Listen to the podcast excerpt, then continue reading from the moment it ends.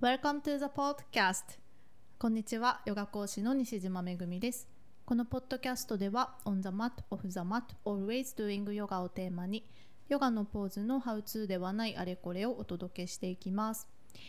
今日はゲストに絵描きの渡辺菊子さんをお迎えしています。よろしくお願いします。よろしくお願いします。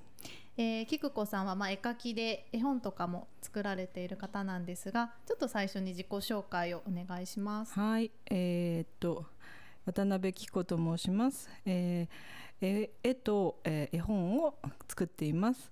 えー、っと制作ね、年年数は結構あって、えー、と20代の頃の10年間と,、うん。えー、と40代から始めた10年間の、ううんん、と真ん中が抜けてるんですけど 二部構成みたい有な構成みたいな感じで20年ぐらいトータルではやってます。ちょっとね今日その辺も詳しくお聞きできたらと思うんですが、まあ、菊子さんはあの私がこの4月5月にやっていたオンラインヨガのクラスの「えっと、巣ごもり生活応援企画」っていう企画を、まあ、菊子さんがやられてて、まあ、それはその、まあ、コロナでねこの在宅が多くなるタイミングでちょっと皆さんにそういう有益ななんか巣ごもり生活が楽しくなるようなこうコンテンツをお届けするっていうことで、まあ、菊子さんが主催されていて、まあ、その中で私もヨガで参加させていただいてありがとうございましたあいえいえありがとうございます。とても楽しく やらせていただきました。私もオンラインが初めてだったのでなんかああいうなんか場をうんなんか作っていただいてっていうか、うん。その中でこう体験できて、うん。なんかすごく良かったです。自分一人でなんか始めるのだったらちょっとうん。ハードルが高かったかもなと思ったので、そうだからなんていうか巣ごもりなので、うんうん。えーオンラインでしかいろいろできないかなと思ったんですけど、ね。一人でやるにはやっぱりちょっとこう私もそうですけど、うん。あのハードルが高いし、うんうんあとどういうふうにやったらいいのかっていうのが、なんていうかあの一人で考えるんじゃなくて、うん。いろんな方と模索してうんうん。やれたらいいなと思って、うんうん。お誘いさせていただきました。そう菊子さんはその前に私のこのねリアルのクラスに出てくださってて、うんうん。そこが初めて、そうですね。初対面で、うん。ええ。そう。めぐみ先生のリアルのあのヨガ教室もすごいすすごい私は良くて。ありがとうございます。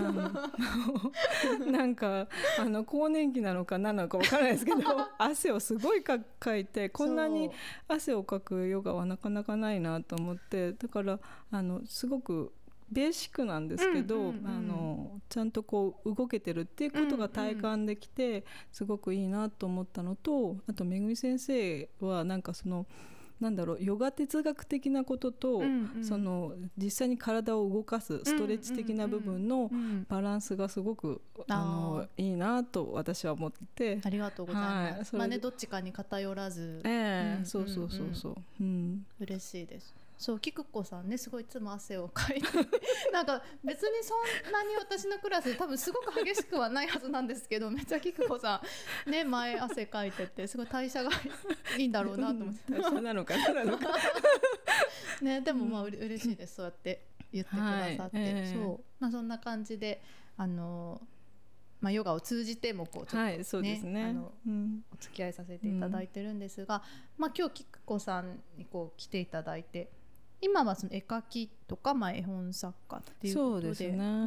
もともとずっとあの、まあ、美大を出て、はい。もう絵絵を描くっていうところにいたんですよね。ええーと絵を描く環境はもうんうかなり早くって、うん。えー、と高校の時に芸術高校っていう芸術高校？という都立であるんですけどね、うん。そういう高校が、うん。あの中学の時あの、まあ、たまたまあの絵の成績が良かったのでへあの親にこういう学校があるよとうん。教えてもらって、うん。じゃあ受けてみようかなと思ったのへがー。その都立芸術高校。うん。そこはあの今はお茶の水の芸術高校っていうちょっとあの変わっちゃったんですけど、うん。あの音楽科と美術科があってまあ、それの美術科の方に入りまして、うんそこで、まあさ、油絵の方を3年うん。間専攻してやって、うん。まあ、その後に美大に入ってなのでまあそうですね割と早い時期から、うんうんうん。あの絵の方をばっかりやってましたかね。もうだにその時にはでも もう私は絵が好きだしこっちでやっていくみたいなそれがそうでもなくて。そうでもなくてっていうのは、そのせっかくその絵の学校に入ったにもかかわらず、うんあの絵も嫌いではもちろんないんですけど、うんうんあの演劇の方に演劇？演劇？演劇の方にこう、うん。没頭しちゃいまして。部活？部活ではなくて、うん。なんていうかな自分たちであのたなんていうかクラスメートで中で立ち上げた、あのなんていう劇団？劇団？へえ なんかやっぱ芸術高校っぽいですね。なんかそういうの立ち上げちゃうみたいな。劇団作っちゃう。演劇新劇っぽいあの演劇部の新劇っぽい劇が嫌だったんですね、うんうん中学の時に演劇部でやってたんですけど3年間。でそれがつまんないなと思って、うんうん。で高校に入って、うん。なんかあの、うんまあ、じ自分たちのやりたいようにやろうと思って、その頃小劇場ブームっていうのがありましてね、ちょっと年代が違うのであれですけどね。そう小劇場っていうそうそうそうそうそう。でその小劇場ブームで、うんうんうんその高校でそういうのが好きでいろいろ見に行って、うん台本とか売ってるんですよ。へえでその台本をね買ってきて、うん。これ面白いからこれやろうっていう感じでクラスメートの子を集めて。へえ、うん。そうなんだすごいな。そういうのを芸術家っぽい遊びですね。なんかそうですね。うん芸術家っぽいのかどうかわかんないですけど 芸術家っぽい遊び、うん。半年ぐらいかけて一本作るっていう。めっちゃ本格的です そうねなんです。本格的なんです、うん意外と。う。んでそれでだからあのそれも小劇場っぽくやりたいので、うん。あの学校のホールは使わずうん。教室を使って教室の客席部分と、あの舞台裏部分をロッカーで仕切ったりして。なんかそういうの。あそういうのじゃ一応公演するんだ。公演するんです。本当に。本当に。へー学園祭の時とかあとそういう時ちょっと評判が良くなってあの何でもない時にもやりましたけど、うん。評判が良くなって？うん。校内で。そんなこともやったりとかして3年間あのいたので意外と絵はもちろん授業で描くんですけどあんまりプライベートまで別にそんなにそがっつりのがっつりでもなくいでもまああのその流れで美大には行きましたけど、うん。美大でもそんなに絵を描いてたかっつったら結構バイト三昧だったりとかして、うん。そんな感じではありましたね。だからまあがっつり絵を絵だけのうんっていう人生というかあの最初,、うん。最初の方はね、うん。そうでもなくうん。いろんなところにあっち行ったりこっち行ったり、うん。うんいろんなことをやってたかなっていう感じではあります。ううん。んそこからでも、まあ、そうなんですよ。就就職は普通は就職活動するんですけど私はまだいいやみたいな、うん そういうお気楽な気持ちがあって、うん。それで、まあ、ちょっとプラプラしたいなと思って、ちょっと,、えー、と知り合いの知り合いのところの会社でパソコンとかを扱うような、うん。あのプログラミングとかするような会社のところでバイトしませんかみたいな。うんうん。でそこの会社の人はななぜかその美大生に声かけてて、うん。なんでかなとは思ったんですけど、うん。そこでちょっとバイトさせてもらうことになってでそこであのあのパソコンのお絵描きソフトを使ってうん絵を描いててくださいってうん言われたんですね。うんそれなんかパソコンになれるために。っうんうん。て言われて、うん。まあ、そう言われるままに絵を描いてたら、まうん。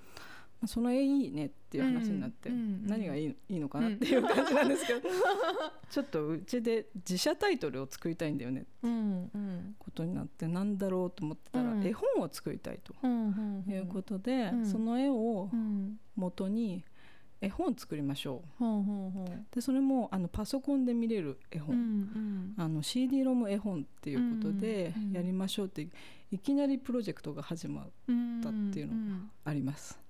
それまで別に絵本は作ったことはないですね、うんうん。ないですけど、うん。その演劇の流れかどうかそれそういう流れであの自分で脚本を書いたことはありますね。うんうん。うんうんそういうことはしたことあるんですけど絵本はまあその時初めてのうん。領域、うん。でなんかそこから、えー、と自分も物語を書くようになって、まあ、基本的に絵コンテなんですけど、うんうん 絵コンテを書いてってあの登場人物を動かす。絵本って言っても動く絵本うんうん。という感じのものを作るということにどんどん決定してって、うんうんで最初はこうパラパラめくる絵本の領域だったんですけど、なんかこう一緒にやってる方たちとどんどんどんどん欲が出てきちゃって、うんうん。じゃあこれに対して音楽をつけようっていう話になって、うんこのミュージシャンがいい人がいるからっつって、うん。どんどん大事になってスカウスカウトしに行こうとか、うん。うん。言ってスカウトしたらやってくれるってことになって、やってもらったりとかして、うん。結局そのえーっと動画で1時間ぐらいの作品なんですけど。めっちゃ大作じゃないですか？え絵本でしょ？絵本なんですけど、うん。動画で1時間で1年半かかる、うん、めっちゃ大作、いきなりなんです、うんうん、うん。でまあ完成して完成して絵絵本が。本が完成して、うん。それはいいんですけど時代的にうん。誰もパソコン持ってない、うん。まだね、うん。当時。そう当時、うんでちょっとその私の作風が、うん。まあ、水彩画で描いたものをスキャナーで撮って、うん。えー、とそのなんかそれそこからこうパソコンを使って動かすとか、うんうん。まあ、あるいはその えーとパソコンのアプリソフトを使って、うん。あの書きたりしたりとかしてるんでなんかそのちょっとなんていうかアナログな味わいがあるっていうことで、うん。ちょっとあの一時的に評判になって、あのインタビューとかね、うん。あの雑誌に載ったりとかね。あそんなこともあったんですねそういえば。この作品がなんかすごいみたいな感じで。みたいな感じで。おまけになんかアメリカで発売されたりへえとかその CD ロム絵本が？今思い出したけど、うん。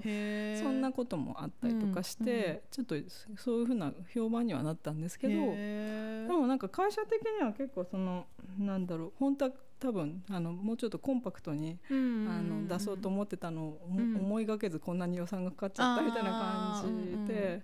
ある時その終わってしばらくしてあのその時は旧姓で岩野っていうんですけど、岩野さんもうあの仕事終わったからもう来なくていいよって。やんわりなんか明日からもういいよみたいな。も ういいよみたいな。来なくていいよって。急に無職になる、う。んうんというようなこともあったりするんですけど、うん。うんそこからどのぐらいだろう。なんかまあそのえなん喫茶店のバイトとかしながら、食いつないで、うん。次回作なんか作ろうかなみたいな感じで企画書とか作ってて、うん。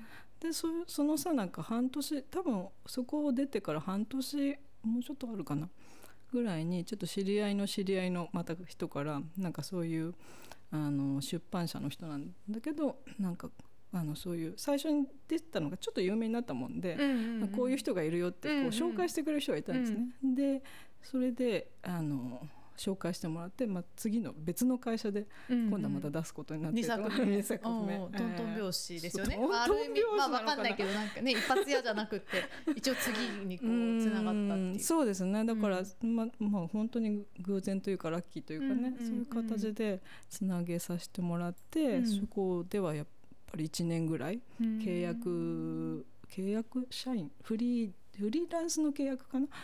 で、えーそういう形でやってはい。そうですね2作目を作って、うんうん。っていう感じで それがでも大体まあ10年くらい第一の時代っていうか。第一の時代ですね。そうですね、で3本目作ったあたりから、うん。なそのちょっといろいろ怪しくなってそれまた違う会社なんですけど、うん。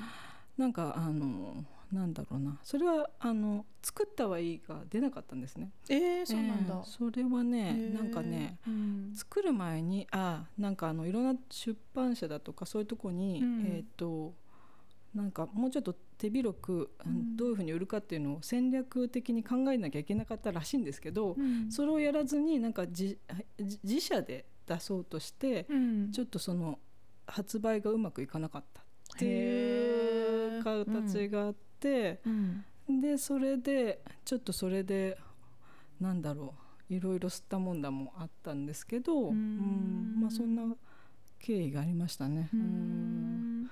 はいはい。大体だからまあ10年くらいその絵本そう作か家？ねね うん。なんかまあそういう感じでそうですね。まあ媒体は CD ロムという感じなんですけど、うん。まあでもお話を作ってうん。絵を描いて、まあ、場合によっては動かしてみたいなことをやってたので、まあ、うん。絵本作家っていう方で名乗るのが一番しっくりくるかなっていうふうなことで絵本作家も入れてるんですけど、これが、はい。まあでもお終わったのはそのもうややりきったみたいなそうですね。ちょっといろいろなことがありまして、えーっとある時その、うん、これが最後にしようと思った個展みたいなのをやろうと思ってあの自分のあの貯金を全部はたいてあの制作だけするみたいな仕事はしないで、仕事っていうのはその当時その絵本作家としての仕事ももまあ、ところどころにあるんですけどそれ以外にはあの CD ロムの編集だとか、うん。あのホームページのデザインとか、うんうんうんうん。そんなこともやってたんですね。うんだけどちょっといろんな人間トラブルが、ありましてちょっとうんあるところから仕事が来なくなっちゃって、うん。でわあもうダメじゃん私。みたいな、な追い詰められちゃって終わったみたいな。感じのの時があって、うん。だったらその仕事が全く来ないような状況がどうせできたんだったら、それを全部作品にかけちゃえみたいな感じで、まあ、持ってるお金をかけて、何ヶ月かうん。家にこもってずーっと絵を描いて、でなんか、えーっと4ヶ月ぐらいかな、描いて、でそれを古典でバーンってやって、まあ、一人で加点すっきりしちゃうんですけど。そ その古典はどうだったんですか、その個展はねやっぱりあの結構売れたんですけど絵とかね、うん。あの私にしてはというか、ううん。んでもまあそうですね。もうぬなんかやりきった感があって、うんうんまあ、その後であのこの絵描いてくださいとかそういう注文もあったんですけど、うん。もうなんか燃え尽きたって感じで。うん。やりきったやりきったみたいな、うん。もうもうこれ以上無理みたいな感じになって、うえーそうですね。あのそっから絵を描かない時代がうん。始まるんですけど、うんうんうん。なんかもうなんだろう。自分の中で一回絵に対する情熱とかがもう終わったみたいな。そうですね。だからあとまあお金がそんなにえあのなんだろうあのなんとか生活はできてたけどっていうのはあるんですけど、うん。それもあるしあとこう、まあ、自分的にはこうなんかもう自分のこう才能とかはこんなもんだみたいなところも多分あったんだと思います。うん。もううんもうこれ以上はもう無理私の才能だとみたいな。うん、そうそうそうそう。ここまでやってその、うん。なんだろうえーっとなんだろうなんかもうちょっとこうねうる生活が潤うところまでいかないんだったらもういいじゃんっていう感じですかね。まあだから逆にまあ今の私からするとそれで生活できてんだったらむしろ恵まれてたんじゃないの、ね、って思うんですけど。すごいですよね。ねだって全然それでね、うん。食べられない人もたくさんいるだろうし。ねそうですよね、うん。だからね本当。は一応それでちゃんとできてたっていうのはなんか十分な気もするけど、のまあ当時からすれば。いやまあこんなもんかみたいな、うんこんだけやってこんなもんかみたいな感じで、うん。まあ、あとその IT 関係のバブルみたいなもんが周りであって、うんあのほんのちょっとした労力ですごい稼いでる人が周りにすごいいっぱいいたからっていうのもあるんでしょうね。その時にだから自分は、えー、とアナログで絵を描いてて、うんパソコンに取り込んで、うんなんてこんな地味な作業とか。そっか思周うのかな周りはなんかちょっと。やってポンってお金が入ってる状況なのに私はなんかこうやって何時間もかけて 書いてとかやってる。とかやってる、うん。そうまたそのうん芸術畑の中にいたわけでもないので、変な風に羨ましがられたり、えー。なんかこう、うん芸術やっていいねとかねなんか。それは普通の芸術とかじゃないじゃない人人たちからたちからあ絵描いてお金になるなんていいねねみたいなな感じのやっかみみたいなのもあったりとか、ううんでもえそそうですか？って感じなんですけど。そっちの方が簡単に お金手に入れてそうですけど。そうみたいな。あそうそうかな？みたいなのはあるんですけどね。うんだからちょっとその、まあんまりそのアーティスト的に持ち上げられるのも好きではなかったし、うんなんかそういううなんだろう。かあのズレというかね自分とのズレ自分の感覚とのズレ、うん、そういうのもいい。あなんかそんなねなんていうかな。あの役に立たないみたいな感じであの片が片方からは言われるというか、うん。一方ではすごく持ち上げられたりとか、うん。それのすごくギャップ、うん。振り幅がすごいあるんですよ。普通の職業人として扱ってくださいよって思うんですけど、あーうんうん。うんでそれにちょっと疲れちゃったって感じですかね、本当に。うん、なんでなんていうかねそこから先はねなんかこう人の役に立つ仕事がしたいって思っちゃったりするんですね。まあ、ううん。んその次の10年、次の10年ですね。や絵をやってない時代。時代、うん。でそれも自分から飛び込んだわけじゃないんですけど、えっ、と CD ロムを2作目を出してくれた会社の方から、うんホームページを作る、えー本をマニュアル本を書いてみない、いきなり言うんです、そんな書いたことないのに、うんそれそれを誘うね編集者の人も編集者だなと思うんですけど、まあでもその当時はあんまりそういうのができそうな人がいなかったのかもしれないですね。うん。あとそのえっ、となんだろうあんまり難しい言葉を使わないように書く人が少なかったかもしれない。あの専門用語がすごい多いんですねうんマニュアル本。その当時はね。うん今はすごく優しいマニュアル本がたくさん出てるんで読みやすいと思うんですけどその当時はその専門用語がものすごい多くって、ううんん。でだから初心者的なあなたがやった方がうん。むしろいいんじゃないの、あー普通の人には読みやすいうんそう。そう、うん。そういうそれで一番あの最初のところで引っかかるのは、うん。基礎知識のところうんうん。と、あと用語が難しいうんとかね、うんそういうとこなんで、うん。その初めてやってもなんていうかマニュアル本あんまり好きじゃなくても、ううんんと読めるようなうん本、うん。で私もマニュアル本あんま好きじゃなかったんで、そういう感じで多分誘われて、うん。まあ、書くことになって、うんでその一番最初の本がまあまあ売れちゃったっていう、うん。そのま不思議たなんかそうもあるいうラッキーラッキーが起こるんですね。うん、でもすごい大変だったですよ。あの手におはがもうわからないみたいな。ああ、そまあそういう文章を書く上でね。そういうまあ。ところから始まるんで、でもその辺は編集者とかいればいやーでもだから3回か4回ぐらい書き直したかな。あうん。あ、まあまあまあね、まあまあ普通かな。まあ、本を作るのはね、いつだって何にしろ大変ですね。そんですごい怒られてこのうん。なんかす言ってる意味がわからないとかね。ああ、うんうん。まあまあ、まあまあまあ。まあまあ。もう前後がねわかんないとかね、うんいろいろ言われながらも、うん。でもまあ新しいことなのですごいそれは楽しくって、ううんん夢中になってやったらまあその多分その初心者目線が良かったんだろうなと思うんですけど、うん。それでまあまあまあ売れちゃって、うん。それがシリーズになっていくんですねなんかね。うん、でえっ、と改訂版は何回出したかな？3 4回ぐらい出したのかな？うーん。その本に関してはそのぐらい出してあとプラスえっ、とまあ他の、えーなんかそのソフトの使い方本とかね、うんうんうんそんなのをなんか出しましたね。書いたりしてましたね。うんうんその何？その絵を描いてない10年間は、うん。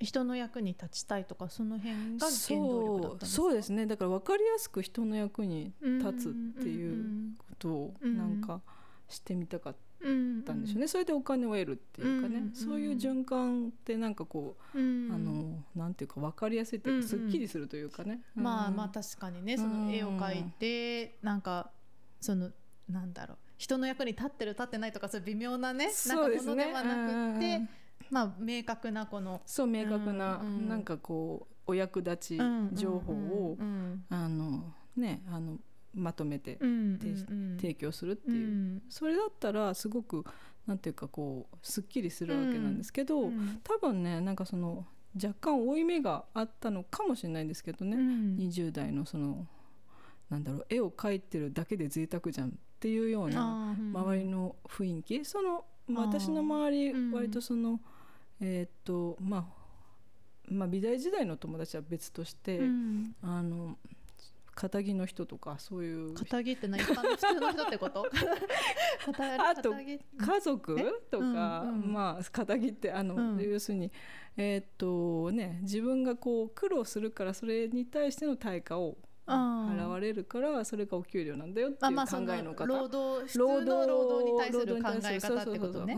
汗水垂らして苦労してだからこのお金を得るんだよっていそううそうそう。そう、だからその例えば絵とかそういうものだったらうん。よっぽどでない限りはなんかあのなんていうか贅沢おああそうかそんなまあなんて言うんだろううんそんなことって言うとあれだけどそんなことでこうお金をもらうっていうのは金まあまあとても贅沢なこあとだっていう。お金をまあもうそうですね。お金をもらうのもそうだしそのそれを続けるのも、うん。あのなんだろう。あのもう例えば親とかがね、うん。なんかその、うんまあ、そろそろもう趣味にしたらいいんじゃないとかね。うんああそうなんだ。そういう考えだったりしたんでう、ん割とそのだから続けてること自体がうん。肩身が狭い感じ。なるほどね、そっか。一応別にそれでお仕事としては成り立ってるはずなのになんとなく周りの空気が趣味もうそこら辺で趣味にしておいてそろそろ普通にお勤めしたらみたいな。まあでもねなんなんか今自分が親になったから分かりますけど、んその考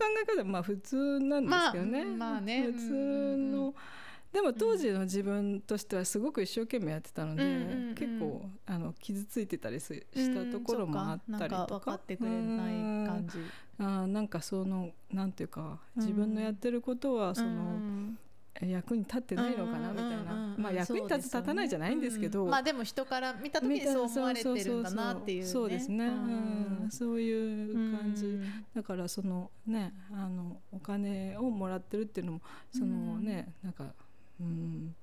まあ応援してもらってるっていうふうに言ったらあれですけど、うん。でもこう本当に正当に受け取ってる感じがしてなかったのかもしれないし、うん。うん。なるほど、うん。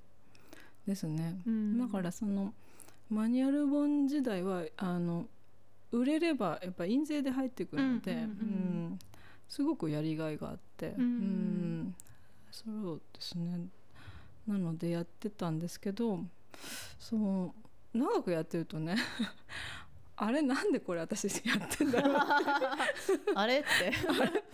私なんでこれやってんだっけみたいな。役に立つことは嬉しいし、うんうん。あのそれで成り立って著者としてもうんうんうん名前が出てるので、うん。あのまあ世間的にはね、うんうん堂々とこう言える立場じゃないですか、うん。だからまあいいっちゃいいんですけど、うん。でも私これなんでこれうん。別に、うん、だからいやいやそんなにやりたいことじゃないとかそういうこと？そうですね。だから心の底からやりたいかっていうとうんうん。やれるけど、うんうんなんで？みたいな感じで、なるほど、なそれとあとまああの結構やっぱ勉強しなきゃいけないんですよね。あのマニュアル本を書く際当たり前なんですけど、うん何でもね、うん。だけどあのどんどんあのこう更新されるので、うん。技術が、うん。ちょっと何年か前のもう全く役に立たないっていうのが出てきちゃうって、うん。あの本当に何て言うのかな。ずっと積み重ねていく技術って考えたら、あ考えられたらよかったんですけど、昔のものは全く役に立たなくて新しいものを追いかけなきゃいけないっていうそういう性質がちょっとあるんですね。あのまあ、本当に基本的なところでは、うん。まあ、一緒なんですけどただそのやっぱり新しい技術が出たらそっちの方、うんうん。まあ、初心者の人にとってこの技術はあまりあの必要ないかもしれないけどそこを盛り込まなきゃいけないとか、うんうんうんそうなるとなんていうかうーんなんだろうなんかじ、まあまあだからそこにそこまでうんなんだろう情熱をもっと追いかけられるほどうん。別にそれ自体がそんなに好きとかじゃなないんですよことですよね。ね。うん。そうなんですよ。うん。ないないなと思って、お金にはなるけど、ううんんっていうまあ仕事としてはうん。あ成り立ってるけどうん。別にそういうの自分が日々好きで追いかけてとかってやってるわけじゃないからうん。ってことですよね。うんということが、うん。うんまあ分かってきちゃって、うん。じゃあそのねあの40ぐらいなうん。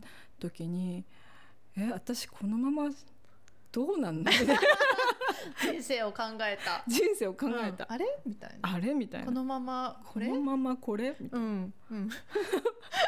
えここれでいいんですか？本当に、うんうんうんと、まあ、瞑想が始まるんですね、うん。なんかいろんなとこに。であのそういうところからちょっとスピリチュアルのああそ方にもそっちあその行ったりとか。の頃にそっちに行ったんですか？あそその頃にそっちに行って、で本当は絵を描きたいんだけど、うん。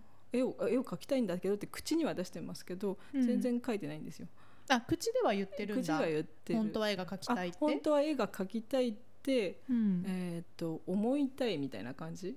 あーだからなんていうの？あ分かった。だからそれをやってないこと自体にも負い目があるんでし れない、ね、絵を描いてないこと自体にも負い目を持ってるんだ、そうそうそう負い目をだから一応そう思ってたい思ってることにしたいんだ。けどその、だいぶブランクがあるから、うんうんうんうん。今更何書いていいかわからない、うんプラスなんだろう目も超えちゃってるから、ん。今自分描いた絵とかって、うんもうなんか「えー、何これ?」っていうのが 出てきちゃってそのん。最初もねあのもう一回は始めま初めてやるぐらいな気持ちでやらなきゃいけないのに、うん。目だけは超えてるから、うん。なんかもうもうちょっとやってがっかりするわけです。あーそっか。今の自分のその そう描ける絵に。そうそうそうそう描ける絵に、うん。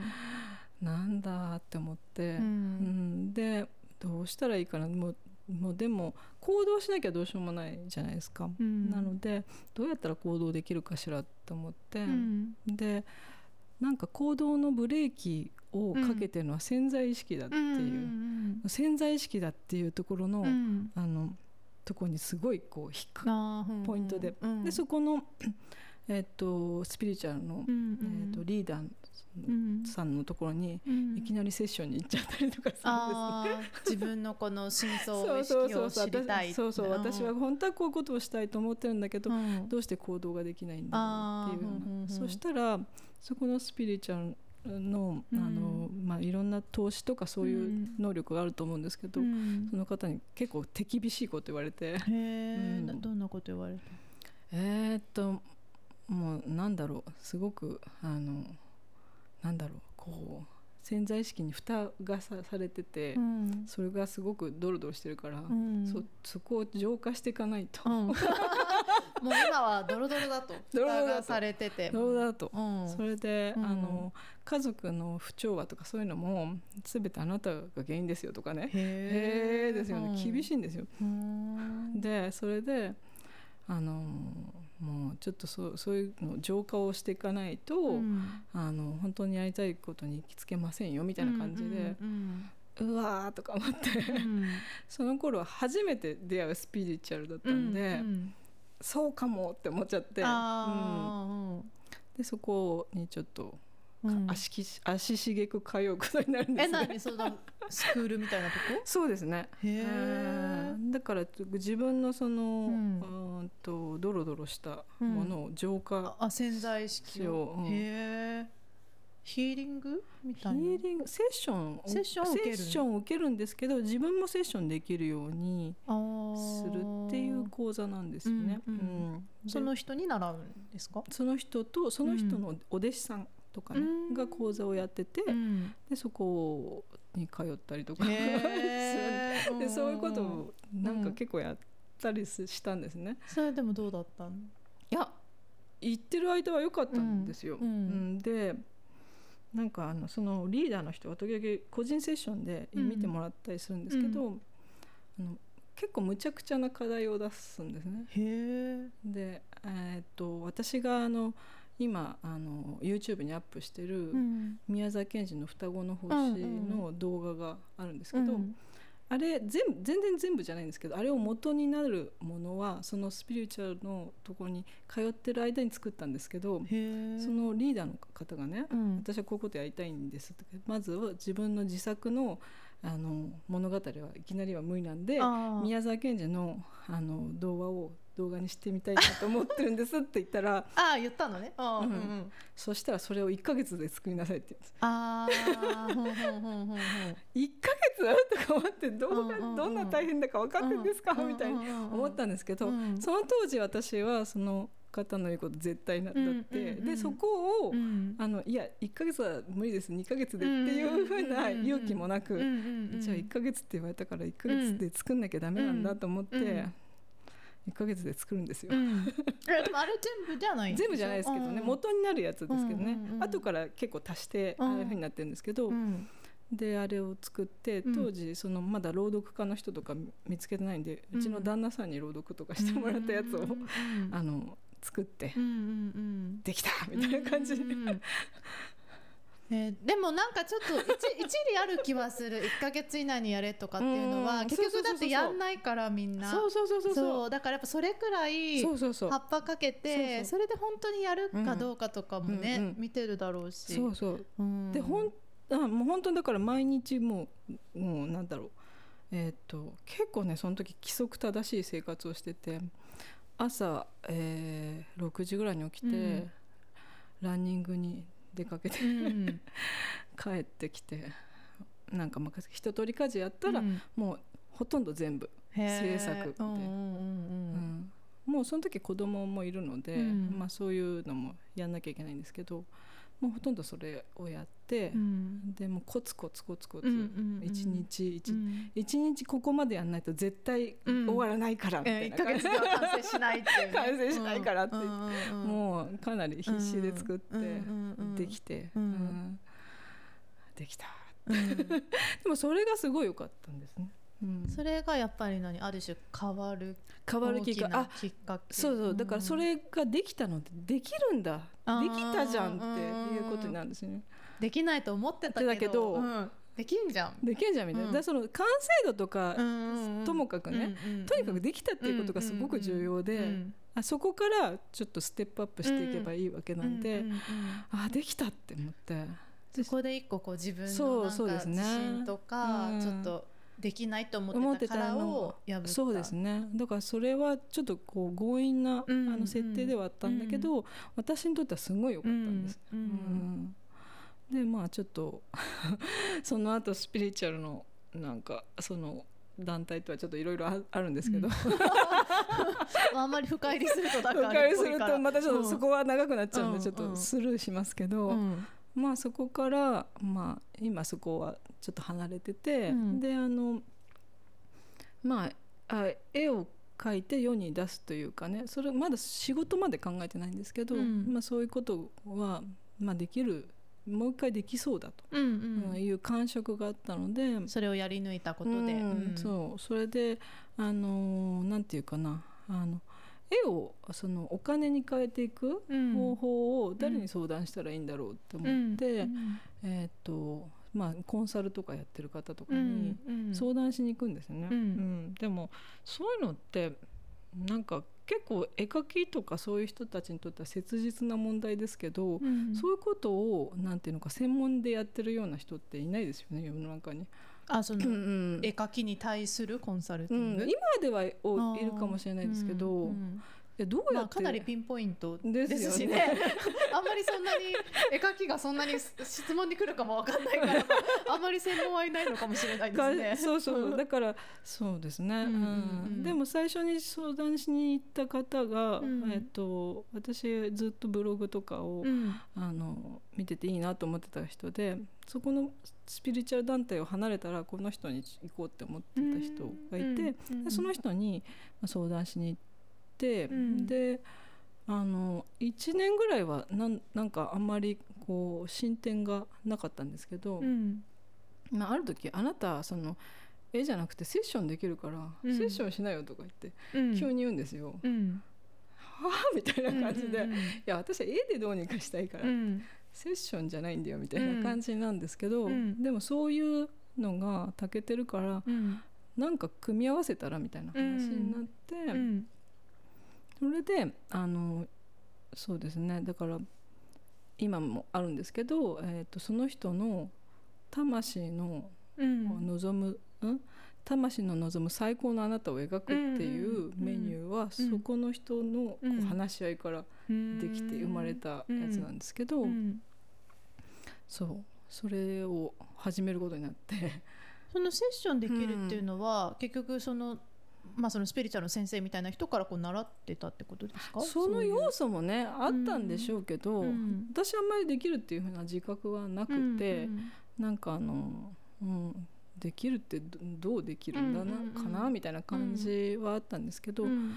まあ、その相談してた方曰く、うん。観察眼がすごいから、あのそれはもうセッションになってるからっていうふうに言うんですね。うん。でうーんとか思って、うん。うん、でもセッションだけでやるっていうのは全くピンとこなかったんで、うんうんうん。まあ、それに絵が入ってくるなら、うんまあ私にもできるかもしれないというふうに思思って、うん。まあ、それをやろうかなっていうことで、うんあのーまあ、まずは知ってる方のね、ううんん、と絵を描いてうん。どうどういうふうに反応するか、うんうんちょっとこう感想を聞いてみようとうん思って、とりあえずやってみて。とりあえず。うん。で結構美意識の高そうな方に、うん。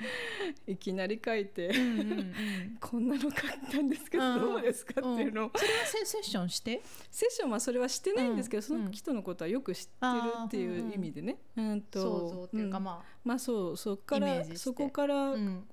やってくるエネルギーをうんうんうん。絵にするっていう形で、まあ、書いて、うんうん。あのまあ、メールとかで送ったうりんしたんですね、うん。すごいドキドキで。うん。とね 急に送りつけたわけですもんね。うん。急に送りつけて、もうどうしよう、こうん。う何なのとか言われたらどうしようとか思ったんですけど、うん。送った方々からうん。おおむね好評で、へえ。ほんうん、そのすごい素敵とかね、まあ、あとこれちゃんとお金払うんで、うん。改めて書いてくださいとか、へえうん。えーって。うん。思いがけない好評うん。というか、いい反応があったんですね、うん。なのでえー、とか思ってもうちょっともう半信半疑なまま、うんうんそこからうん。メニューを出し始めるっていうね。そのセッションのメニューを。そうんうんそしたらそれやっぱそのえっ、と試作品を出してくれた出して、うん。あのあの喜んでくれた方がどんどんこう SNS 上でうん。宣伝してくれるわけですよ、うん。でもやっぱそれ本当に良かったからですよね。いやー本当びっくりだってですよね。本当に良くないと人に勧めないも。うん。ん。だからすごいびっくりして、うん。そこからあの、まあ、そういう絵の描き方が展開し始めるという。う。ん。うん。えそれまで描いてた絵とはだから全然違う全然違いますでね。そうですね。か全然違います。それ急に出てきたって感じなんですけど、うん。もう根拠的には分かりません本当に、うんうん突然あこれだったらいいかもなみたいな感じで、うん。うん生まれた絵ですね、ううん。ん。であの基本的に下書きなしで描いていくですね。そうなんだ。うんうん。ただちょっとそのやっぱりなんかそういう要素が入ってるんですけど 受け取りながら描くというね、なんかこう決めちゃって人間の形にしすぎるとうん。なんか違うってかなっちゃうんですね。ううんん。なのでなんですかね。あのエネルギーと現実的なもののこう、うん、と狭間みたいなものを表したいっていう、ところでうんああいう絵柄になってるんだと思うんですけど、うんなるほどね。そうん。の人間とエネルギーとまあいろんなそうそうこのそう。そうそう狭間境目ののところみたいな。かろうじてその目とか鼻とか口とかはあるので人間の顔っていうのはあるんですけどまあでもそのエネルギーとしてのその方っていうかねえそのそういうのがうん。なんかなんだろう受け取れるっていうのは元からそれとも結局やっぱりその先生っていうかそのそういうセッション受けてる中うん。でそういうセンスっていうかそういう感覚は芽生えてきたんですか？それも強化されてると思うんですけど、うんうんあのさっきあの言った20代で最初に作った作品っていうのは、うん。なんかほとんどこうインスピレーションうんばっかで、うんあの想像というかね、うん。降りてきた感の中で、うんえー、と作った物語だったりするんですね。うんうんまあ、それ別にそうじゃないのもできなくはないんですけど、うんどうもその自分の制作のあのこれまでの経緯とか見てると、そうやって降りてきたものに関しては間違いないっていうのがあって、うん。うんそこに対しての信頼はすごい厚いんですよ。あそうか。じゃあもともとがそういう。のかもしれないです。うん。ただすんごくエネルギー使うんで、へー。あの例えばその20代の時にうん。降り,、降りてきて絵コンテにするんですけどもうねなんかすごい苦しむんですよ。なんか、うわーっていう感じで、うがーみたいな感じで、ううんん。ですそのまずそのエネルギーの中になんか、うん、なんかあの何ですかね。大量のエネルギーが入ってきてその中で抽出し、するものを選ぶ選ぶというか、なんか、うん、抜き出す作業っていうか、うんそれがすごく大変だったっていう感覚があったんで、まああそこまでのあれができるのかなっていうふうに思ってたんですけど、どうもなんていうかなあの人のエネルギーからもらったものもら受け継いだものっていうのはそれほどあのなんかなんつうのかな。なんて言ったらいいんでしょう。あのなん葛藤せずに出せる。みたいな特質があるようで、人からっていうのはこうセッションする相手から相手から。で割とこう気持ちよくできるというか、うん。うんっていう感じではあったんですね、だからまあちょっと続けられたっていうのがあるんですけど、うん、じゃあななんかその不思議な流れでなんかまさにこう自分にぴったりな 手法とかテーマがやってきたんですね。本当ですね、うん、なんか自分でね別にそれをプランしてたわけでもなくそう狙ってやったわけでもなく第三者からのそういうポンっていう意見ででも結果的になんか自分にしかできない自分にすごうフィットしたものだったっていう。ね、うん。それはそう思います本当に、まあ、あのだからこうどうどうやってこうなってこうなってこうなったかっていう,、そのプロセスを計画的に踏んだわけではなく、何かこのなんか要素が気になるってものにガッて食らいついた結果そういうものそういうのが定着していくというそういうパターンをどうも私的には繰り返してるのかなという、うん、感じはありますけど。またその自分で絵を描きたいとか絵本を作りたいっていうのはその自分が想像してたやり方でないやり方だったので、うん、うん、そこも面白いといえば面白いですね、うん、うん、だから結構なんだろうな。やりだすとこう予想外なものが展開するんだなっていうのは、うん、だからなんかやってくるものの中でこう自分の触手が動くものみたいなのにこうね行きながらそうするとなんかこう自然と大きな多分行くべき道につながってたみたいな。そう。だからそこその時はよく分からなくても、そこでなんかこうなんていうか戯れるじゃないですけど 味わうじゃないですけど、それをやってると、な何かこう。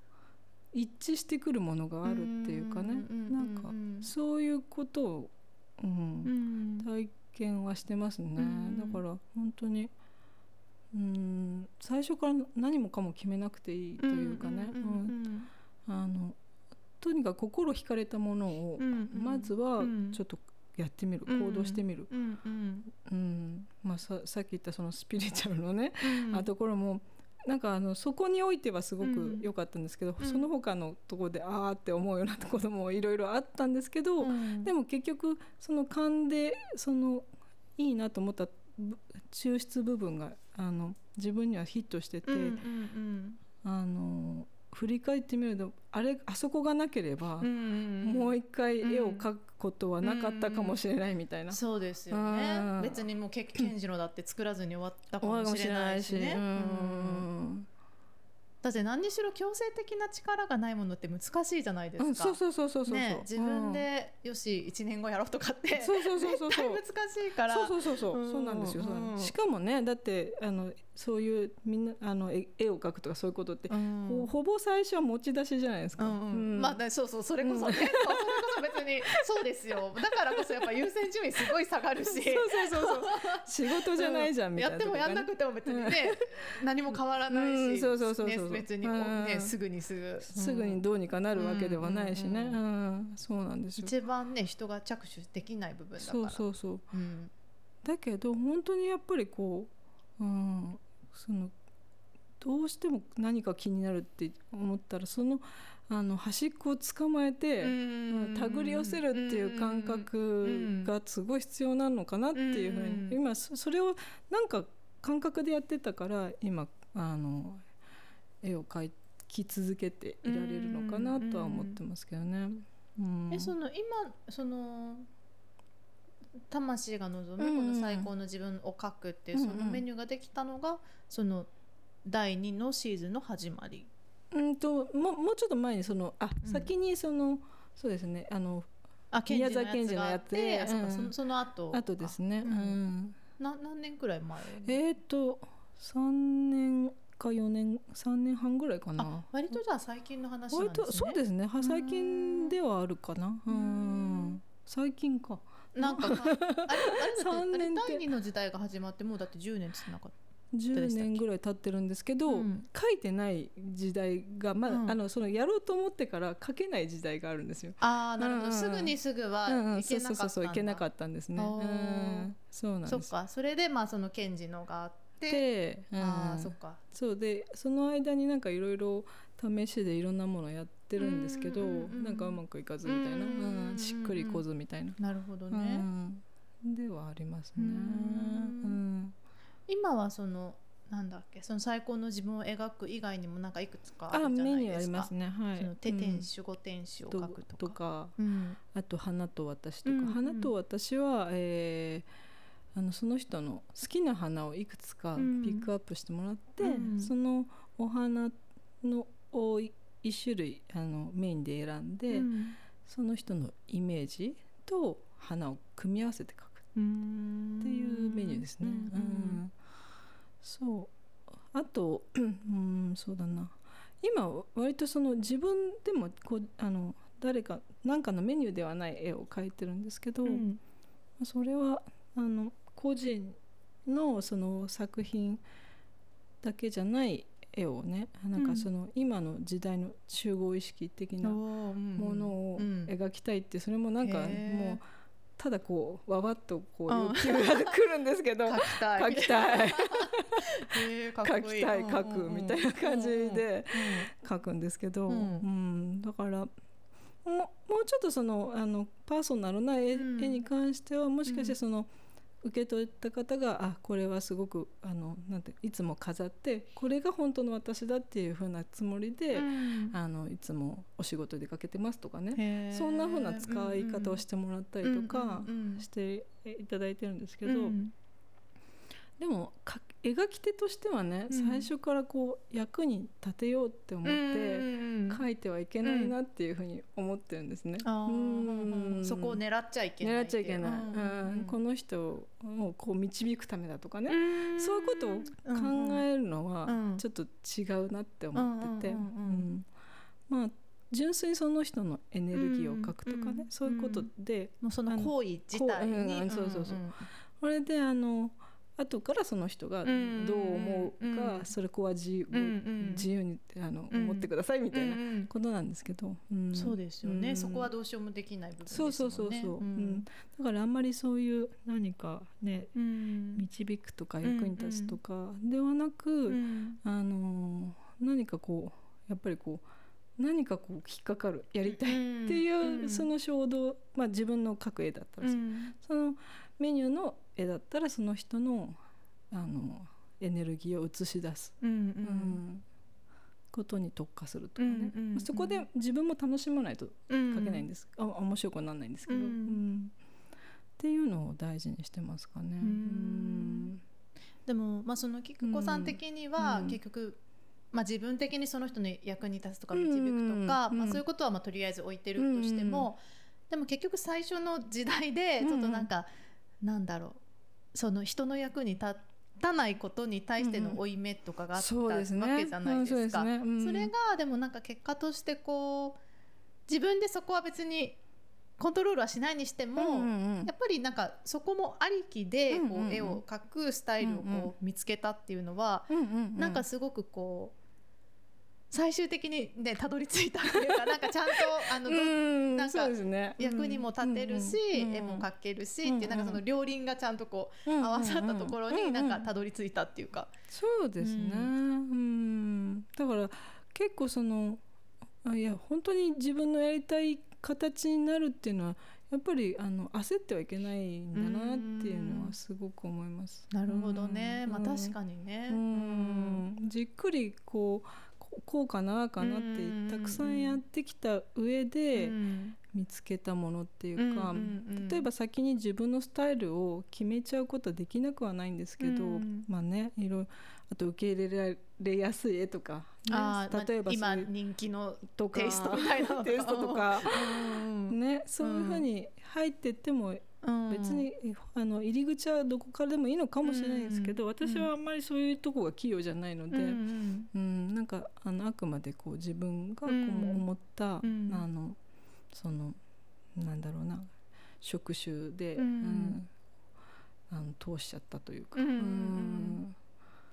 うん。まあでもだからこそやっぱり自分にしかできないところに多分たどり着くんですようん。うね。ん。多分そうですね、だから比較にするにもできないので、もう本当ににあのだから、うんなんか自分のあの制作行為としてうん。前と比べてどうかっていうことだけなので、うんうんうん。うんそういうところではすごくうん。楽なところにいるなとは思ってます。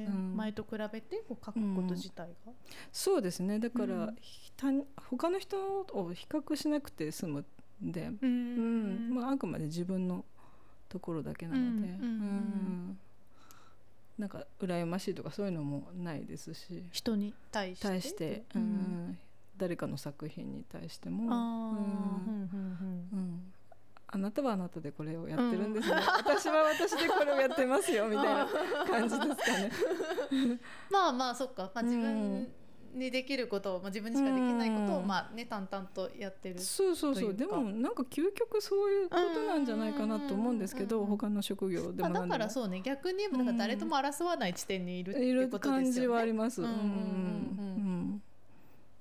へえ、でもねすごいドラマですね。ドラマですね。なんかね やっぱりすぐにね、そういうところにポンってたどり着けたら楽だけど、うんうん。やっぱりでもね長い年月かけながら最終的にやっぱりそういうものを見つけるっていう,、うんうんでもね時間がかかってもやっぱり見つけられるってこと自体がやっぱり人生で考えるとすごい大きなことだし。そうなんですよ。うん。そうそうそう。なんかだってきっとずっと探してるわけでしょそういうものを多分みんな。うんそと。うですかね。まあ、うん。まあ絵絵じゃないにしても、うんそのきっと自分にしかできない何かとか、うんうんまあでもなんかそう私もなんて言うんだろうな。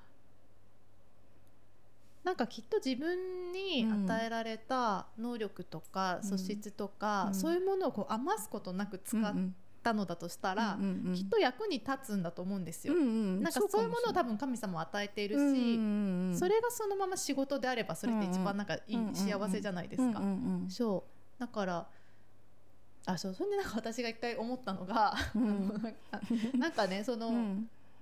あのまあ、自分の好き嫌いとかあんま関係なく、うんうん。自分で与えられた能力を、まあ、それがギフトだとして神様からのギフトだとして、これをもうきちんとこう最大限に、うんまあ、世のため人のためって言うとあれだけど、うんうんまあ仕事とかそういう形でこう社会に還元したなら、多分生きるのに必要なものは全部与えられるんだってなんか思ったことがあって、うんうんうんうん。そう。だからなんて言うんでしょう。なんかなんかそこのなんか循環っていう 循かね。そうそうそう。なんかそう自分の好きとかこだわりとかだけじゃなく、うん。やっぱりこう与えられるものうんうんとか、うん。そういうものを通してなんかこう神様と会話をするじゃないけど、なんかっていうとなんかちょっとね、スピリチュアルっぽい言い方になるけど、うんなんかそういうやり取りをしながら多分本当に自分にしかできないこととか、自分しかこうたどり着けない、うん。まあまあオンリーワンの道みたいなものを多分見つけるんだろうなって。だだからより自分らしいやり方はどれだろうっていう,、うんうんうん。そういうのの連続のような気がするんですね。より自分らしいあのほら矢沢だったら 矢沢だったら もう自分らしさの塊みたいな。俺はいいんだけど矢沢だったらっていう。あとかね。だからそそうそう。それはあるかもしれないなと思って。ーうん。うん、だってそういうセリフあるじゃないですかね。で私だったら私はいいんだけど、渡辺紀子だったら、うん。こう考えるかなとかね。へー。うんえでそれってまたどういうこと？でもそれは、ないってことそのなんだろう。作家としての渡辺紀子うーん。あーだからですよね。今のこういうのに惑わされてないね自分ってこと、ええええ。だから例えば好き嫌いの話をしても、うん。エゴから来る好き嫌いと、うんうんうんていうかそういうのがちょっとあんまり取っ払ったぐらいの好き嫌いと違うじゃないですか。それは私の好き嫌いと渡辺紀子の好き嫌いは違うって思ってるんですね。ああ、うん。だからまあエゴとあれみたいなこと？うんと。あれあれ あれってなんだろうね。 higher self なんかなんかそそっち的な、まあはいそうですねそうですそうそうそうそう。そうそうそうより自分らしいあのやり方だとエゴはそこに入らないっていう風なのはあるんですよ。ううん。だからその好き嫌いはすごいあっていいんだけど、うんうんうんそのそこの好き嫌いにあのすごいつまらないものが入ってないかどうか。んんうんうんなるほどね。もうちょっとこう視野の広い好き嫌いの方ががきっと面白くなるぞとかね。そういうふうにするとよりあの渡辺紀子らしくなるっていうふうな感覚でしょうかね。うん。まあ、だから一個上から見てるってことですかね。ね。ちょっと視点をこうもう一個、そうそうそう日常のこの狭いとこじゃなくって一個ちょっと抜けたとこからうんうんうん見てみるみたいな。だから例えば誰でもねなんかこうね日常でなんかイライラしたりとかね、うんうんうんうん。そういうこととかあるわけですけど、そこのうん。なんか小さい視点で、なんか物事を見ちゃうと、うん。つまんないんですよ、うんすごく、うん。その延長線上で考えたりってことね。うん。だからそこはまあエゴの、うん。好き嫌いっていうふうに置いといて。うんそうじゃないところ、うん。で考えるとすごくこういろいろ広がって面白いんですよね、うん。可能性も広がるし。なるほどうね。ん。その確かにうね、ん。なんかなんかそこってちょっと勘違いしやすいじゃないですか。そうですね。なんかすごいそうそう。だって、んそう。そのよく言う心のままに生きるとうんうんかうんうんうん。なんか楽しそうな方を選ぶとか、うんうんうん。もちろんなんかそれも一個大事なことではあるんだけどなんか心のまやかしもあるじゃないですか多分にそうそうそうそう。なんかそう。そうなの そう、この人の痛い言葉が実はすごい宝だったとかね、そういうこともあるしだからその瞬間はすごいイライラして、何よって思って縁切りたくなったとしても、その実はそこの中にすごく宝がうん。含まれてるってこともあるんですよね。うん。でもそれは本当に意地悪で言われた単なる、うん。あの嫌な言葉なのか、うん。宝が埋まってる言葉なのかはうん。見定めなきゃいけなくて。う、ん。なるほどね、うん。それはまあちょっとね、うん。訓練も訓練だからいえそれどういっぱいどうやって見定めるんですか？それ見定め方あるんですか、うん。いやどうなんだだからすぐに決断を出さないかな。あーそっかそっか。うん。そこでは、うん。でただ例えば、まあ、そういうや嫌なことにするとかんそこからの話にすると嫌なことってその種は自分の中に大体埋まってると思うんですね。うんうん、じゃあその埋まってるどこの部分の自分のあの感情がうずくのかっていうのが、うんもしそこで発見できたらそれは宝に変わるのかもしれないんですけど、うんうん。でも本当になんかこう付き合わなくてもいいかなとか、うん。最終的に思うような人もうん。もちろんいるわけで、うん。うん。うんなんていうかな。どうなんでしょう。うん。見定め方。まあだからううん。まあそうね、まあうん。まあ単純まあそうね。同じ言葉にしてもまあそうですよね。その人のなんか、うん。どっから出てきた言葉なのかなんか言わされた ななんていうの？なんか、ねなんかまあまあまあ。言葉にしづらい部分ですね。うんそうですね。そうですね。見定め方は難しいですね。ちょっと言葉にしづらいですね。ケースバイケース。ケースバイうんすごいケースバイケースですね。だからずるずるやっちゃったら逆にちょっと本当に疲れちゃったっていうふうなことで、うんうんそういう場合もありますし、うんとね、うん、まあそういうでもまあ大割と大概種は自分の中にあるっていうのがなんとなく大方の私の見方なんですけど、だけどそれをが例えばもう終了しちゃったら、うん。その例えばすごくあのなんだろういつもこう嫌だなと思ってたその気持ちもなくなるかもしれないし逆に、ね、終了っていうのは関係が？関係というより自分の中の消化消化ができちゃった。ら、うん反応してたもの反応がしてたもの、反応したものっていうのは大体過去にあったトラウマ的なことだとか傷だとかうんそういうことが反応しててあのなんていうのかな過剰に出てくるわけでそこがまずあここのところで反応してたんだなとか傷があったんだなっていうのが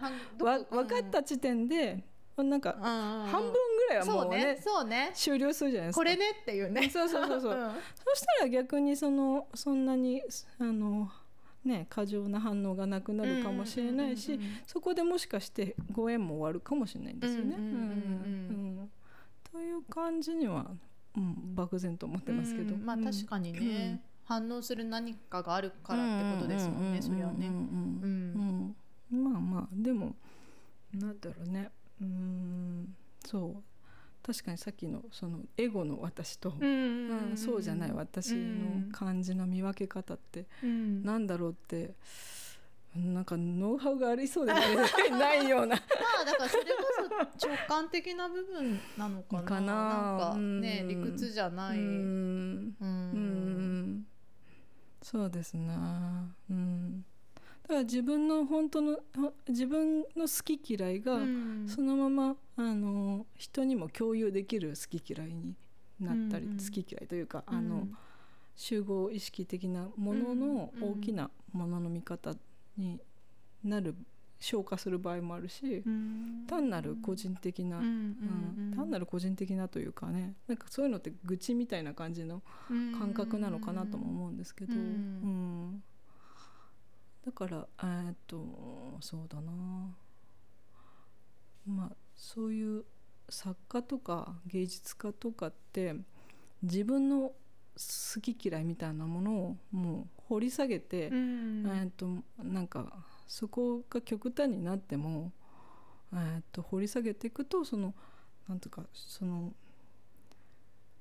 あるその集合意識的なところに到達するんじゃないかなっていう風な感覚はあるんですよ。うんうんそれはまあ傍から見るとわがままに見えるかもしれないんですけどね、その持ってき方っていうのは。うん。でもそれはなんかそなんかそこまでいいったらまあそのわがままというところを超えてしまうというか、だからそのうんね傍から見た時にどう見えるかは置いといて、うんあのやっぱり自分の究究極こうだっていうのを、うんまあ、探し求めていくのがやっぱり作家さんのやることなのかなっていうふうに漠然と思ってますけど、ううんん。まあ、宮崎駿さんとかねそういう考えでやってますよね。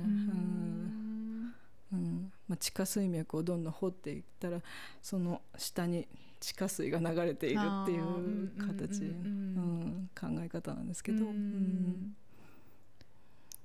えさ最近集合意識の絵を描いたんですか？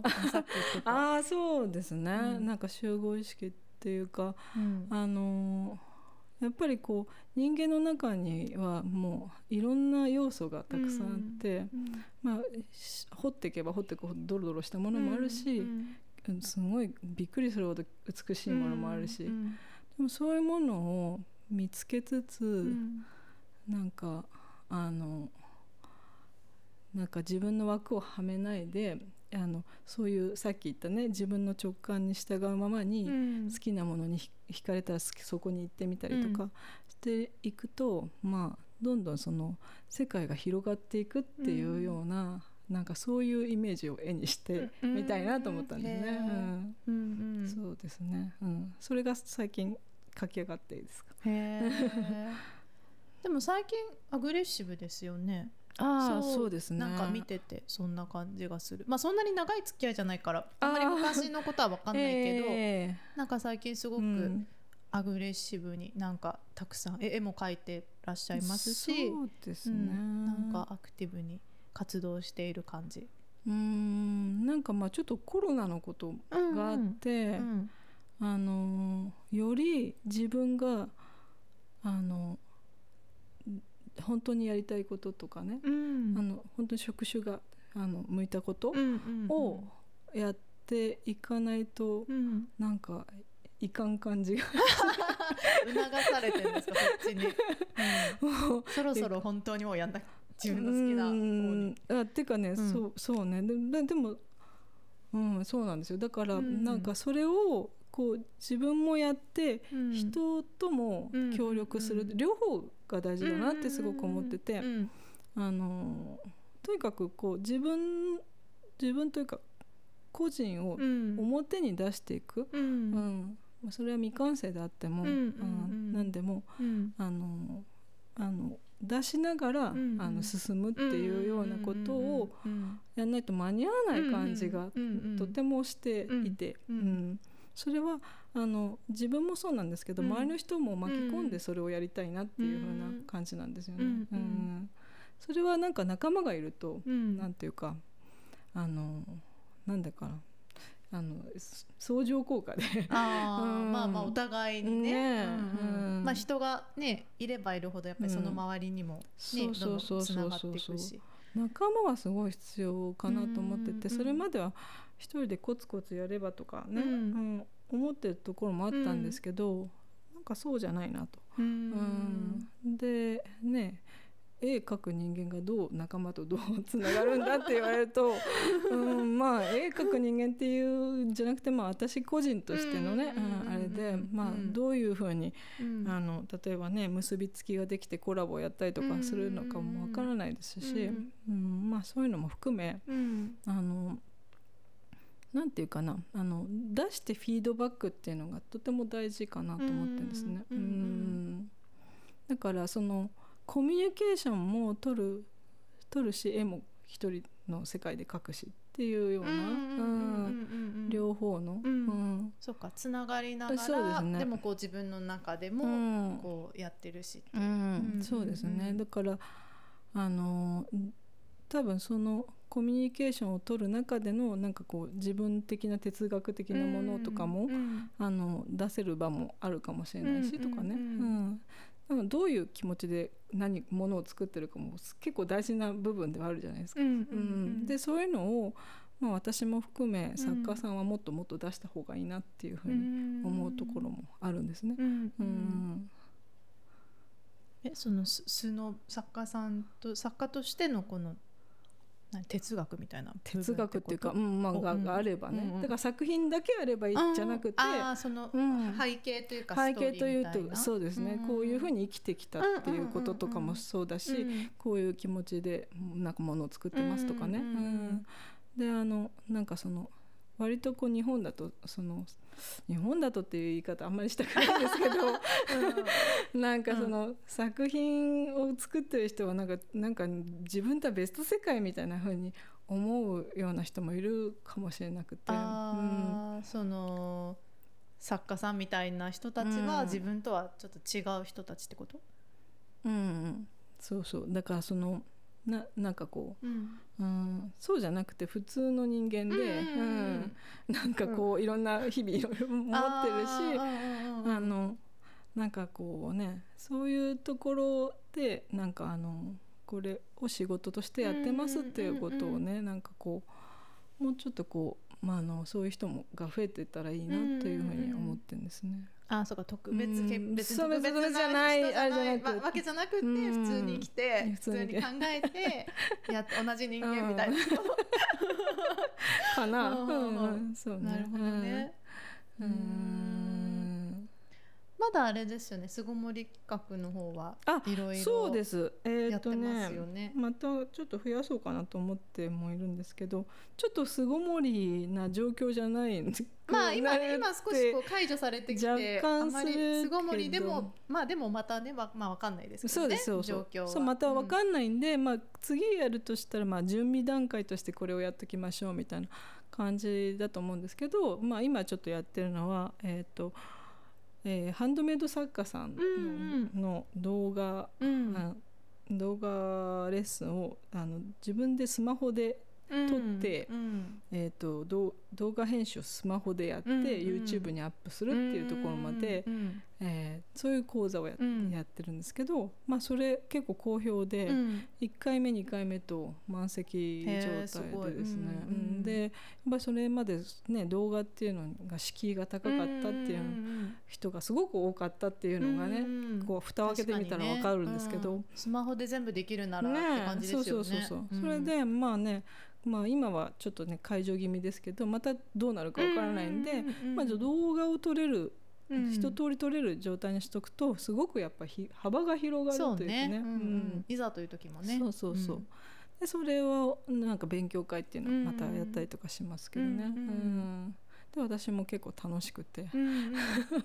なんかげんこさんも撮ってんですか自分で？私もやってるんですけど私あの なんだろう。スマホあの双子の星とかはあの別のソフトでもうやっちゃっているので、うんうんまあ、やる必要ないかもしれないんですけどでももしかしたら自分の作品をうん。そうやってスマホで編集してポンと上げたら、あのいいかもなとか、うんそんなことは考えてますけどね。うん。まあどんどん軽やかになりますよね。ね。それねなんか自分のね手元のものでできれば。ね、うん。だからあの、ね、作品がある人は作品をね、うん。あの静止画でもいいんですけど、うん。それをあの動画のタイムラインに並べて、うん。エフェクトで変えてって、そういう作品の見せ方もできるなとか、でそうするとちょっとこうね、と気軽に見えるギャラリーみたいな感じになるん。で、そうね、まあん。めくらなくても勝手にそうそうこうねそうそう。進んでくれるし、うん。それがねだからどっかの業者に頼まなくてもうん自分でできるっていうのがうん。すごくいいなと思って。そうですよね、うんまあどんどん今このねなんかもう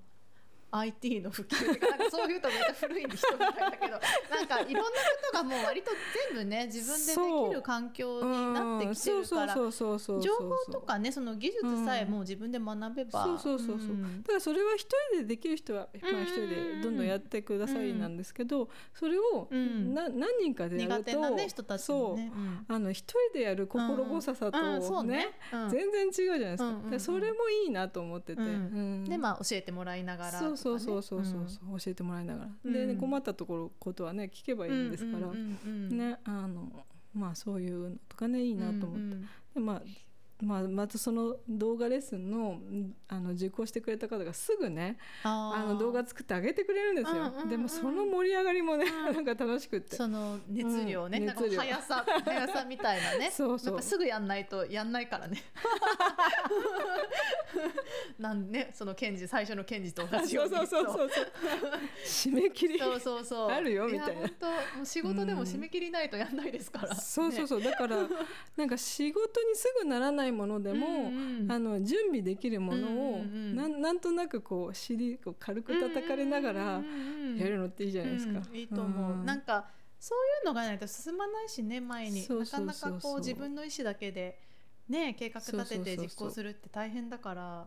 ううん。ん、だからそういう意味でやっぱ仲間とか言うと、うんうんとてもいいなと思って、うん。あれやるって言ってたけどどうどうなってんの？とかいうふうに聞いてくれる人がいたらやばいやらなきゃみたいな感じになったりして、うんまあ、そういうね例えば、まあ、私のその、ねうん。1ヶ月で動画を作る強制力があるようなそうういう人についてもいいんですけど、ん。うん。もっと緩くでもいいかもしれないし、うんとは思いますけどうんね。うん確かに。今っぽいつながり方ですよね。今っぽいですかね。ええなんか今っぽい感じがするけどなんかうん。ねやっぱある種みんなでっていう感じもすごい今っぽい感じがするし、うんね、か軽やかにみたいな、みんなで軽やかにこうねやっていく感じってなんか今っぽいなとうん思う。うんううん。ん。なるほどな、うんうんうんうんね。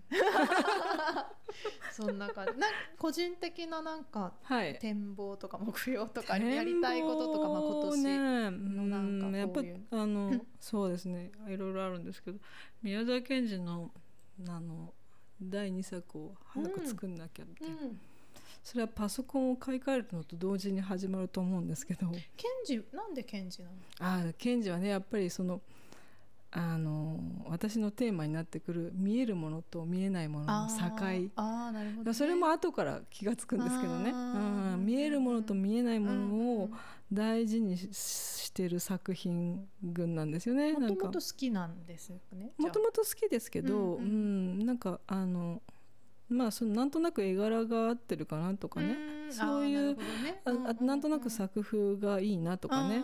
そんな感じで考えてたぐらいなんですけど、あでも掘り下げて見てみると、本当にその見えないものと見えるものの、あの境をすごく大事にしてる作家さんが宮沢賢治で、うん。あとそのもうまあもう好みとしてね、あのたくさんの鉱物が出てくるとかあはいはい、そうね、とかまあ美しい世界観とかね。わ、かるわかる。もう私、銀河鉄道の夜とか話し出して止まらないんですけど。好きなんだ大好きなんだ。大好きです。じゃあまあまあ賢治の2作目を作りたいって、ね、う。んそうそう。賢治の2作目をちょっとそのね、ちょっと息子を巻き込んでねややろうかなと、あの息子はねその今中1なんですけど、うん、あの動画編集にはまってて。へえですよね、うん、それこそキネマスターというねスマホでできる、うん、スマホとかタブレットでできるあの無料アプリがあるんですけど、それにはまって、で結構なんか自分でいろいろ調べて、勝手にいろいろ動画を作ったりしてるんですけど、文字アニメーションみたいなのが得意なんですね。でこの技術私にはないなとかね、うんうん、この感覚いいなとかね、うん、いうのがあるので、うん、息子とちょっとコラボして作ってないかなと思ってて、うん、それはちょっと今マシンを買わないとねなかなかできないんですけどマシンパワーが必要なので、うん。ちょっとやってみたいなと思ってて、それは動画作品でありますし、あとまあ前からあの自分のさあの物語、とあオリジナルオリジナル、うん。それも、まあ、やっていきたいなっていうのありますね。うん。絵本。絵本ですね。その電子書籍がいいなと思ってるんですけどね。うん。まあ今ね電子書籍だったら、まあねもう作品さえあれば別にすぐ出せますよね。そうなんですよ。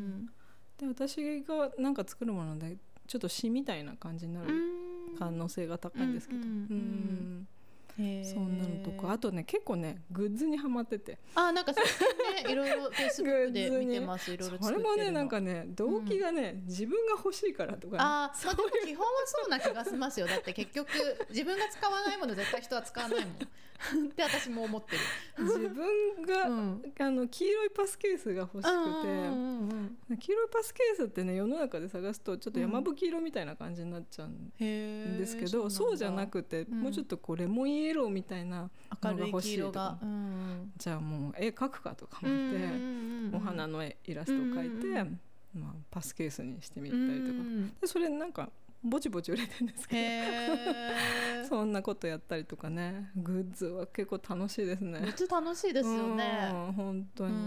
わ、かる、うん、私もなんか在庫のあれとまあお金のあれだけですけど なんかネックになるのは。あそうですよね。え私が、まあ、バッグそう私オリジナルのバッグにしてもあそうですよねそうそうそうまあ在だからそんな大量には作ってないからあれだけどいつもねグッズはそう、うんうん、かかるお金とまあ在庫と、うん、だからまあ作りすぎるとちょっとあれだな私がやってるやつは1個から作ってるくれてるのでその代わりまあちょっと、ね、あのコストが高めですけど割高になるうん、あの在庫は抱えないで済むってやつ。あそうなんだ、うん、そういうのもあるんだ。ありますあります。そしたらめっちゃなんか やばいなんかユニーのように作りそうでやばい。ええできますできます。本当に。後で教えます。嘘やば。ポーチとかめっちゃ可愛いだろうなと思ってたんですよ、ね、いいですあるあるある。あるある。やった、うん、しかもねなんか注文したら発送まで勝手にやってくれるんでえー、うん、工場っていうかあのベースとキャンバスっていうとこの連携なんですけど。ベースはご存知ですよね。名前は聞いたことある、うん、なんかそのショップ系の、そう販売サイトなんですけど、うんうん、キャンバスっていうとこでそのあのデザインをするとあのそこで、まあ、注文があったとしますよね、うん、そしたらそこで、全部作ってくれて発送までしてくれるんで。へえ楽ちん。楽ちん、うん。うん、それで抱えなくて済むんでへえめっちゃいい。まあもうそうなんだ、うん、ちょっと後で。後で。後で調べよう、うん、やば。そんなことも。楽しいですよね。楽しいですよね。すごい楽しい。シールとかね文文あステーショナリーでも絵描け絵描けたらそういうのいいでしょうね。ステーショナリーに手を出ししたらおしまいかもしれないとか思ってるんですけど。とかね絶対可愛いと思う、ううんん、ちょっとねそそられてます。うん。そうなんだ。はい、まあねちょっとこれからも、うん、今年も菊子さんのまはいだまだのご活躍を 楽しみにしてます。はいありがとうございますあとではねはいまた菊子さんの、えっと、ホームページや SNS の情報などはディスプリクションに入れておきますのでぜひそちらもチェックしてみてください。では今日は本当にありがとうございました。ありがとうございました長々話してしまいましたそれではまた次のエピソードでお会いしましょう。バイバーイ。